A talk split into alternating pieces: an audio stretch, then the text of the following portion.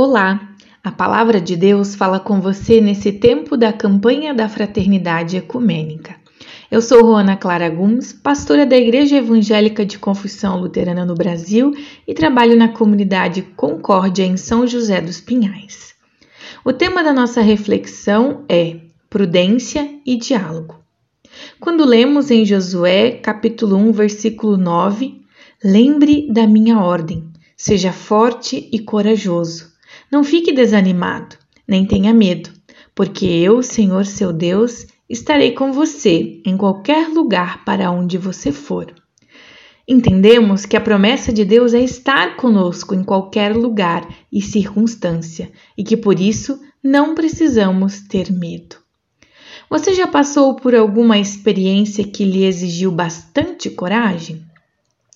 Existem situações na vida que exigem de nós um tanto de força e de coragem para enfrentá-las. Deus deu a Josué a difícil tarefa de conquistar e repartir a terra que foi prometida a Israel. Grande tarefa que exigiu grande dose de coragem. Porém, também os pequenos desafios do dia a dia exigem de nós coragem e força. Coragem é aquela força que toca a gente para frente, que nos ajuda a seguir adiante. E se engana quem pensa que coragem é ausência de medo. Existe uma frase conhecida que diz: Vai, e se der medo, vai com medo mesmo. O medo faz parte da vida, nos ajuda a sermos prudentes e a não agirmos por impulso, nos ajuda a discernir.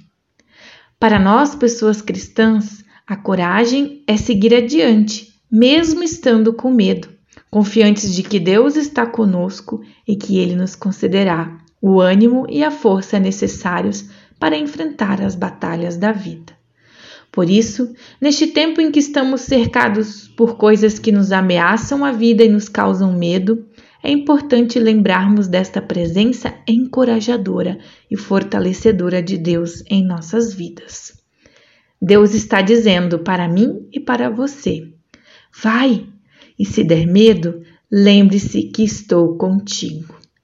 Que Deus nos conceda a coragem de buscar pontes de diálogo que nos unam na busca por paz e vida digna. Amém. A campanha da Fraternidade Ecumênica 2021 foi organizada pelo Conselho Nacional de Igrejas Cristãs, com o tema Fraternidade, Diálogo, Compromisso de Amor, e o lema Cristo é a nossa paz do que era dividido, fez uma unidade.